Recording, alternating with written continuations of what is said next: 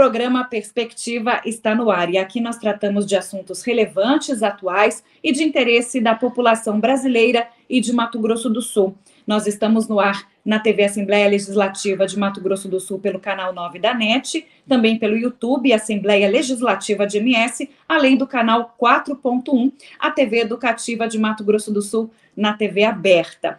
E nesse mês da mulher, nós vamos falar sobre saúde, vamos falar sobre o Março Lilás, né, de combate, conscientização e prevenção ao câncer de colo de útero, que é o terceiro tumor maligno que mais acomete as mulheres aqui no nosso país. Sem contar também que é a quarta causa de morte por câncer do público feminino no Brasil.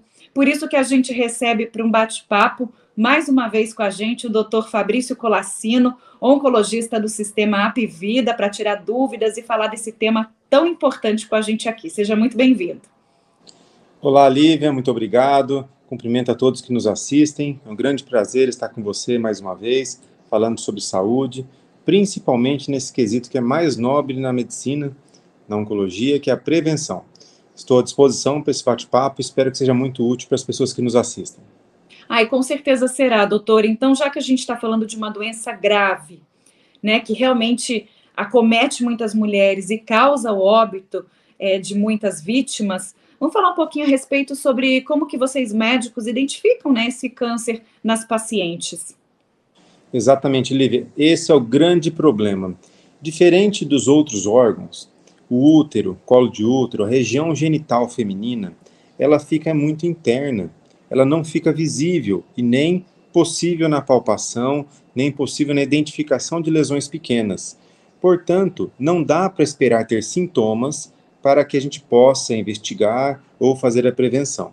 A prevenção ela acontece justamente nas pessoas ígidas, saudáveis, que não sentem nada. Por quê? A história natural de um câncer de colo de útero de uma mulher que inicia o desenvolvimento do tumor até a sua morte, infelizmente, pode acontecer, gera em torno de 10 anos de sofrimento.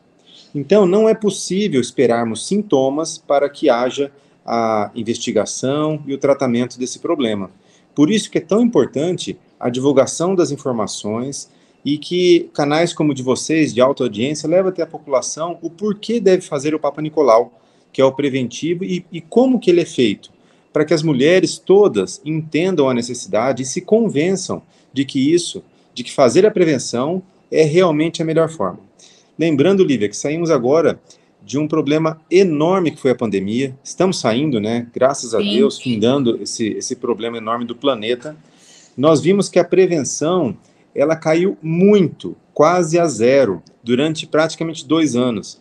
Então, Agora, nós estamos com uma onda de pacientes com diagnóstico avançado, infelizmente muito grande, sendo resultado de todo esse período de ausência de prevenção. Então, mais do que nunca, esse Março Lilás, ele serve de conscientização, de uma convocação para toda a população feminina, a partir da primeira relação sexual, iniciar anualmente o Papa Nicolau preventivo, porque é a única forma de detectar precocemente esse tumor. O que é detectar precocemente esse tumor, Lívia? É muito comum essa pergunta. Por que Sim. o preventivo pode resolver tanto? Como que ele pode identificar? É simples. Na verdade, a análise acontece das células descamadas, já estão soltas na superfície do colo de útero. Por isso que não tem que por isso que não tem nenhum corte, nenhum procedimento mais invasivo. É fácil de identificar, Nicolau, é fácil de fazer o exame. Exatamente. A gente sabe que o Papa Nicolau não é simples para as mulheres. Pode gerar um constrangimento, um incômodo, muitas vezes, embora seja rápido, mas a gente entende é, os argumentos das mulheres que dizem: poxa, não é tão simples assim, tem que ir no médico, tem que tirar a roupa, tem que fazer o preventivo é, ginecológico. Mas é fundamental por quê? O, o, o exame ele é basicamente a coleta, a raspagem de células que já estão soltas no colo de útero que serão analisadas no microscópio. Quando tem alterações iniciais, já é possível identificar essas alterações no microscópio e daí prever que vai existir um, um câncerzinho de colo de útero no futuro ou que já existe na forma inicial. Doutor, então, eu até quero tirar uma dúvida a respeito disso com o senhor, né? O Papa Nicolau, que é um exame de rotina das mulheres, né? Muitas é, fazem até todo ano, mas por conta da pandemia, todas essas situações acabaram fazendo com que as mulheres se afastassem do consultório médico. Mas antes Exatamente. da gente voltar a falar de prevenção, eu gostaria de saber o que, que causa o câncer de colo de útero. Excelente pergunta, Lívia, porque isso é a base e o início de tudo. Um vírus chamado HPV, que é o papiloma vírus humano, ele tem um tropismo, ele tem uma facilidade de se instalar no colo de útero. E é um vírus que ele é causado, causador de uma doença sexualmente transmissível. Então, isso acontece nos homens e nas mulheres. Ele é o causador do câncer de colo de útero e pode causar também câncer de pênis, outros tipos de tumores também. Ele tem mais de 200 subtipos, sendo que a maioria deles são subtipos voltados a doenças benignas, como as verrugas, que podem ser visíveis externamente ou internamente na vagina, por exemplo. Dos 200, mais de 200 sub, subtipos, nós temos quatro principalmente relacionados à formação do câncer, quatro subtipos. Para isso tem a vacina, que a gente pode falar posteriormente. Então, para dar início ao processo oncológico no câncer de colo de útero, nós temos, infelizmente, essa infecção do HPV. Entendendo isso, Lívia, nós entendemos que é possível fazer o preventivo, fazer a prevenção através da, do uso da camisinha, do preservativo, e da higiene e da não promiscuidade. Portanto, isso tudo já são fatores identificados pela ciência, comprovados e que em países desenvolvidos, por exemplo, que a política de saúde coletiva tem um engajamento maior, existem muito menos câncer de colo de útero e muito menos mortes relacionadas a isso. Portanto, tem prevenção, tem como melhorar, tem caminhos a trilhar e outra, nós temos tudo isso disponível no Sistema Único de Saúde, à disposição na capilaridade da saúde do nosso povo, nos postos de saúde. É um exame simples, que é o Papa Nicolau, o preservativo tem, também está disponível e a orientação para o asseio corporal e evitar as doenças sexualmente transmissíveis. Portanto, Lívia, é um assunto que a gente pode orientar a população e tem muito o que se fazer na prática e tomar atitude que depende de cada um. Eu estava vendo uma reportagem a respeito do HPV eu me lembro quando saiu a vacina para as crianças, a polêmica que foi, né? Toda vez que lança Exatamente. uma vacina nova, a gente vive essa realidade da incerteza e do medo por parte de muita gente, né? Especialmente quando Sim. se trata de vacinação de crianças. Exatamente. Mas, é, voltando agora a falar sobre o HPV, diz que a incidência realmente é muito grande né, na população, que existem um número de confirmações altíssimo de HPV no Brasil. É uma doença que, mesmo que não se transforme em câncer, ela não tem cura. Ou ela pode ser amenizada para não se transformar num câncer. Exatamente essa sua fala final. É, é uma doença de facilmente é, de transmissão facilitada, porque basta o contato das mucosas. Então, praticamente é, mais de 90% da população tem contato com o vírus. Felizmente, a minoria dos subtipos virais do papilomavírus humano é causador do câncer. Como eu falei, são quatro subtipos principais dos mais de 200. Mas, quando tem infecção por esse vírus, ele causa uma irritação e um processo inflamatório, inflamatório crônico na região. Então ele vai machucando, o organismo vai regenerando, ele vai machucando, vai regenerando, até que uma hora desenvolve uma ferida e essa ferida é o início de um tumor quando relacionado a, aos subtipos virais é, oncogênicos. E deve Portanto, gerar desconforto, eu acredito, né, para quem tem. Então, Lívia, tá isso nessa... é importante a sua observação. Se todas as vezes que iniciasse um processo tumoral gerar sintomas, não seria tão grave o problema. Por quê? A mulher teria um corrimento, ou um sangramento, ou dor durante a relação sexual, ou odor fétido, teria algum sintoma ou dor na pelve, simplesmente, teria algum sintoma para desencadear a investigação. Mas, infelizmente, não tem, na maioria, na grande maioria das vezes, mais de 99% das vezes, não tem sintoma algum Esse é por é muitos anos, muitos anos. Um, dois, três, quatro, cinco anos, até que se desenvolve um tumor mais avançado, compromete outros órgãos e acaba gerando sintomas por conta do avanço da doença e não simplesmente pela ferida inicial. Por isso que é fundamental a prevenção, por isso que a nossa orientação, não só nossa, da sociedade médica, é de que a mulher faça o preventivo, o Papa Nicolau, antes de adoecer, antes de sentir é, qualquer sintoma? Porque quando passa a sentir sintomas, dificilmente é na fase inicial. E aí pouco a gente pode fazer de forma resolutiva. E quais são esses sintomas do câncer, de fato, justamente para que uma mulher que está nos assistindo, enfim, algum familiar possa identificar? Sim, então pode ser sintomas dos mais leves possível até, até os mais severos. É, desde um mal-estar, é, tontura, dor de cabeça, dor, no caso do câncer de colo de útero, dor na pelve, é, dor em baixo ventre, dor para fazer xixi, é, são sintomas inespecíficos que geralmente são relacionados a outros problemas é, benignos, não diretamente ao câncer. Até sintomas mais severos, como uma fratura por conta do tumor ter invadido os ossos, uma área no pulmão comprometida causando falta de ar, uma convulsão quando o tumor já invadiu. Estou falando de forma geral, tá, Lívia? Não só para colo de útero. Porque o tumor, infelizmente, ele não estuda oncologia acaba gerando repercussões no organismo de formas muito atípicas e severas. Então, ele pode ocupar qualquer órgão no corpo. Essa é a característica de um tumor maligno versus um tumor benigno. O tumor maligno ele tem essa capacidade de sair da célula, do, do, do órgão original e levar células oncológicas para outro órgão. E isso é característica do tumor maligno, da metástase.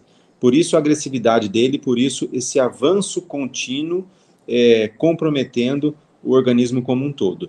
Lembrando que no colo de útero tem sintomas mais comuns, como o corrimento, odor fétido, dor na relação sexual, sangramento, é, que são sintomas inerentes à região vaginal, colo de útero e uterina. Mas não é possível esperarmos sintomas como esses que eu citei para iniciar uma investigação. O Papa Nicolau, ele é para todas as mulheres que iniciaram atividade sexual, tem que fazer anualmente. Não podemos esperar os sintomas, porque senão a gente vai diagnosticar sempre tardiamente. Entendeu, Lívia? Quando a gente fala do novembro azul, doutor, a gente acaba direcionando perguntas até para um público com uma faixa etária muito específica. Novembro Azul, Sim. aqui tirando a dúvida dos nossos telespectadores, é o mês de conscientização da saúde masculina, né, para evitar o câncer de próstata. Exatamente. Agora, quando a gente fala de março lilás, que seria a prevenção combate ao câncer de colo uterino, a gente fala para uma faixa etária específica ou está chamando atenção o sentido de uma faixa etária muito ampla, né, desde jovens até senhoras também apresentarem aí essa doença? Boa pergunta, Lívia. É, realmente, a gente coloca cores nos meses, Lívia, para facilitar a nossa comunicação, para conscientização e para que a sociedade como um todo ela se levante e tenha atitude. É, realmente, o, o março lilás, em relação ao, ao colo de útero, é, ele atinge a maioria das faixas etárias, poupando as crianças. E daí vem aquela pergunta, ué, mas por que vacinar criança? Porque a partir dos 9 anos, as meninas até os 14 anos, e os meninos dos 11 anos até os 14 anos. Por que criança? Porque não tiveram contato com o HPV. Não iniciaram atividade sexual, portanto, não tiveram contato com o HPV, que é um vírus transmitido sexualmente, e, portanto, conferindo a vacinação, conferindo a imunidade para esse HPV, para esse vírus, quando ela tiver contato na sua atividade sexual do futuro, quando ela ela tiver seu início da atividade sexual, ela já vai estar protegida com células de memória, protegendo contra esses subtipos mais comuns, que são aqueles quatro que eu comentei, que pode gerar o câncer. Portanto, é uma abordagem inteligente fazer a prevenção através da vacinação das crianças, meninos e meninas, para que quando iniciar a atividade sexual, tiver contato com HPV, possa estar protegidos já é, e evitando esse, essa infecção com constantes inflamações e agressões, e agressões ao tecido genital. Por que, que eu reforcei aqui a idade? Porque a gente sabe que existem né, faixas etárias com incidência maior para alguns tipos de câncer. Perfeito. E o de colo de útero, a gente realmente tem que chamar essa atenção das mulheres, que pode ser uma incidência alta, independente da faixa etária da mulher. E em relação à polêmica da vacinação, porque abrange crianças, é porque a vida sexual das pessoas está começando cada vez mais cedo. Sim. E os meninos, porque os meninos também são transmissores e eles acabam também sendo infectados com HPV, igualmente Isso. apresentando sintomas, problemas e até mesmo câncer, como o senhor mesmo Exatamente. Explicou. Câncer na região peniana, com severíssimas sequelas, muitas vezes até amputação. Isso é uma realidade. Tem muito menos homens infectados e problemas penianos relacionados ao HPV do que as mulheres com câncer de colo de útero, porque, como eu falei, o órgão externo do homem é muito mais fácil a higienização. Muito mais Às fácil. vezes, muitas vezes o homem é postectomizado, ou seja, já tirou aquela pele em volta do pênis, que é natural, é, para poder evitar infecção crônica, e isso faz com que o homem tenha uma certa facilidade na identificação de lesões iniciais. Já as mulheres, por ter um órgão genital interno, pelo colo de útero ser interno e não ser visível, é, isso deixa um, um, uma dificuldade muito maior na identificação, obviamente. Por isso que o Papa Nicolau não serve só para as mulheres que têm os sintomas, mas sim para todas as pessoas, principalmente as que estão rígidas, sem sintoma algum. E como é que se trata o HPV? Como, assim, assim que identificado no Papa Nicolau, como é que se trata? Para não virar sim, um câncer. Exatamente. Sempre se trata Geralmente, quando é no início, são pomadinhas ou até cauterização, ou seja, é procedimento simples. E quando ele agride e vai progredindo a fase da doença, chama-se estadio clínico, que vai do zero até o 4, considerando o zero mais inicial e o 4 quando já tem metástase para outros órgãos. Portanto, quando a fase é inicial, quando a gente trata de uma fase estadio clínico zero, por exemplo, basta uma conização. O que, que é? Tirar a tampinha do colo de útero com um procedimento bem mais tranquilo Agora, quando a doença vai avançando, tem que se retirar o útero, as ínguas ao redor, a margem, muitas vezes pode até ocasionar amputações e mutilações. É isso que a gente tenta evitar, Lívia. Por isso que quando o diagnóstico é precoce, quando se faz o preventivo, conseguimos identificar a doença na sua fase mais inicial, permitir um tratamento muito mais tranquilo, com menos quimioterapia, menos radioterapia, menos internações e cirurgias de alta complexidade e um sofrimento muito menor. E podendo devolver o ente querido da família íntegro, sem mutilações, saudável, podendo voltar a uma vida normal. Agora, se o diagnóstico é feito tardiamente, lembrando que eu falei que são anos, hein? Eu não estou falando que isso acontece do dia para a noite, não. O tumor ele desenvolve por muito tempo, insidioso, lentamente, sem causar sintomas. Então, deixar de fazer o preventivo por anos é um risco muito grande. O ideal é fazer todos os anos, porque aí a mulher, se tiver algum problema, detecta precocemente. Lembrando que tem muito tabu e muita desinformação. Ah, tipo, não vou procurar porque quem procura acha, se a gente mexe acaba lastrando. Muito pelo contrário. Quando a gente procura e acha, geralmente na fase inicial, e o tratamento é muito mais tranquilo, menos severo, menos sofrimento para o paciente e para a família. Lembrando que a família tem a mesma dor, a dor na alma, e a gente sabe que desmantela a família quando o diagnóstico é avançado e tem aquele sofrimento enorme por muito tempo, infelizmente, porque não é como um, um infarto do coração, que a paciente tem um problema, no outro dia falece. Não. O câncer é uma doença cruel que leva, nas fases avançadas, um sofrimento enorme muito prolongado, com dor crônica, com caquexia, dificuldade de alimentação e muitos sintomas que acompanham não só o tratamento, da quimioterapia, por exemplo, da radioterapia ou das cirurgias, mas da própria doença como patologia de base. Portanto, Lívia, é muito importante que as pessoas façam a prevenção. Esse acho que é o meu papel como especialista, tentar convencer as pessoas com informação clara, acessível, para que entendam que a gente não fala como um, um, clichê ou como um jargão, olha, faça prevenção porque isso é importante. Não, porque muda literalmente a vida das pessoas quando é feito. E eu digo, Lívia, hoje eu fiz uma entrevista de manhã e me perguntaram o que, que as pessoas, quando têm o diagnóstico avançado, como elas se sentem quando o diagnóstico é feito? Elas fariam alguma coisa diferente? E eu pergunto isso para as pessoas, sabe? Eu pergunto até para servir de exemplo para as outras pessoas é, que têm a oportunidade de fazer a prevenção e não um diagnóstico tardio. Eu pergunto, olha, o senhor, a senhora, com esse diagnóstico avançado, teria feito alguma coisa diferente se pudesse voltar no tempo?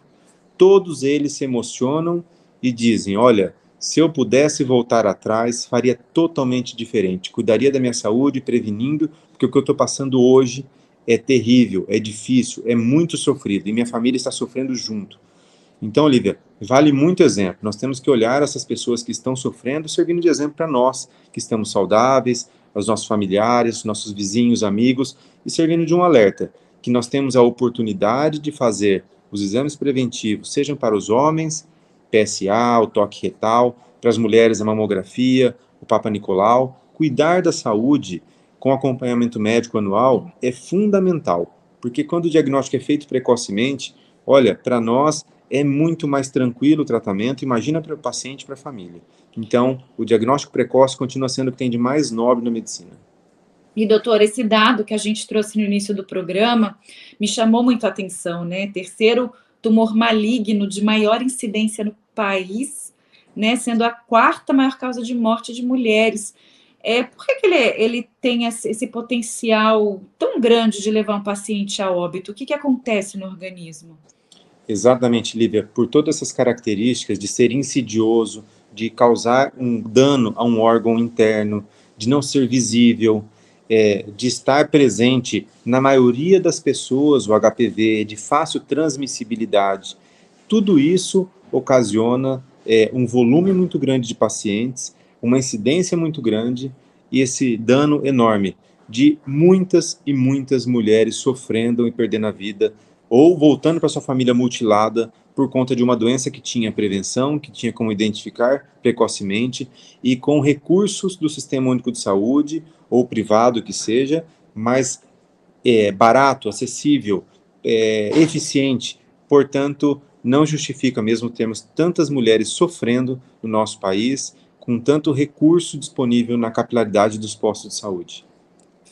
Bom, e o senhor comentou com a gente né, uma situação muito particular, até de uma questão que foi levantada para o senhor sobre como que a, a pessoa que descobre que tem um câncer é, procederia se tivesse tido a oportunidade de prever né, que seria cometido pela doença. Agora, enquanto profissional da saúde, eu acredito que os desafios sejam muitos, né? O senhor comentou a respeito da pandemia que afastou demais os pacientes do consultório.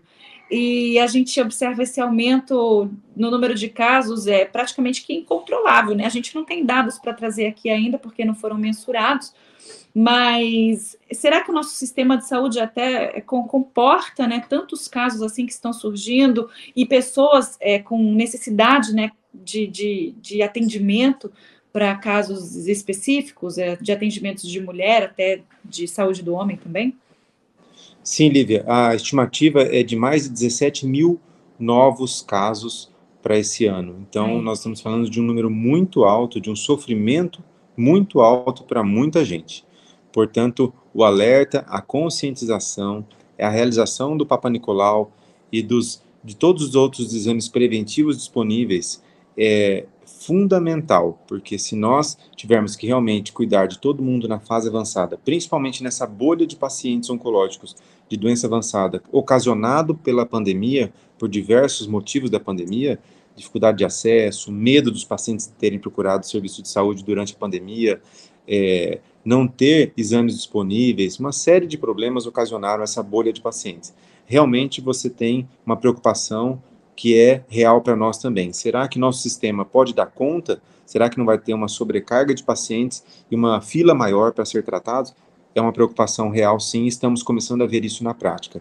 Por isso, vale muito o alerta, por isso que o nosso Março Lilás serve para que todas as mulheres e aproveito o gancho para os homens também, lembrando que as mulheres são muito mais disciplinadas, dedicadas na saúde, na prevenção, mas elas puxam os homens também para fazer a prevenção, porque quando a gente perde um homem na família, geralmente perde o arrimo de família, desmantela uma unidade familiar, então é fundamental manter a saúde.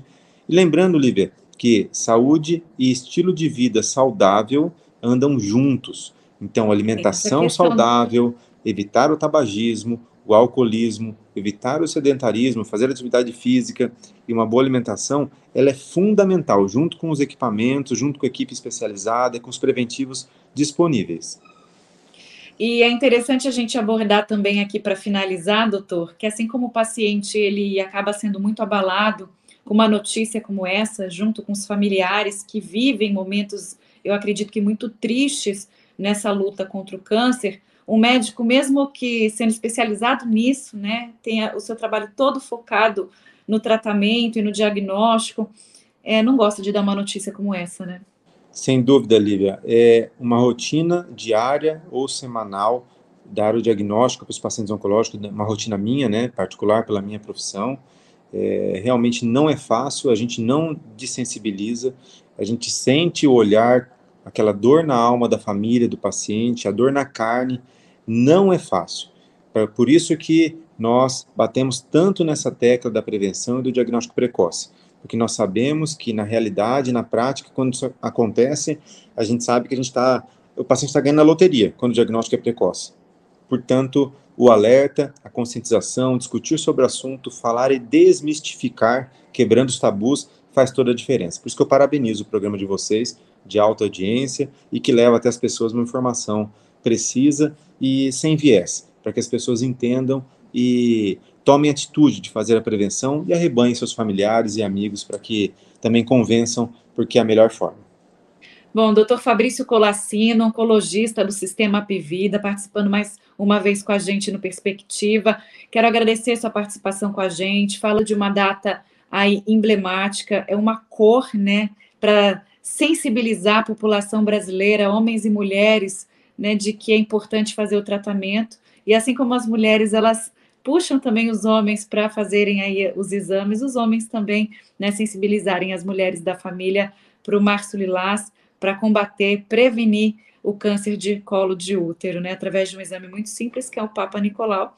O doutor comentou, né, eu sou mulher aqui, né, não é o exame mais confortável do mundo, a gente confessa, mas nós também já estamos acostumadas, né, porque o órgão genital feminino é, requer, né, um cuidado Esse diferente. Cuidado. E, e, a gente tem que fazer, é importante, né, que todas façam. Então, eu agradeço a sua participação mais uma vez com a gente, seja sempre bem-vindo. Exatamente, obrigado, Lívia, a, a todo o programa. Parabéns aí pela audiência e pela divulgação das informações. Deixo um grande abraço a todos, especial a Flávia do Sistema Apivida, que eu sei que é um plano de saúde que se preocupa muito com a promoção à saúde e a prevenção dos seus pacientes. Um grande abraço a todos e sempre à disposição. Bom, é isso. Encerramos mais uma edição do programa Perspectiva. Lembrando que você pode compartilhar o nosso link do YouTube com seus amigos e familiares aí nas suas redes sociais. É muito importante levar uma mensagem aí de saúde e de prevenção a todos.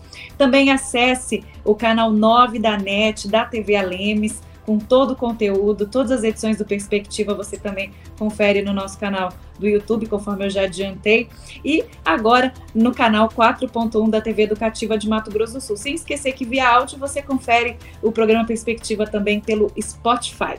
Voltamos numa próxima edição com um novo tema. Até mais. Tchau, tchau. Tchau, tchau, doutor.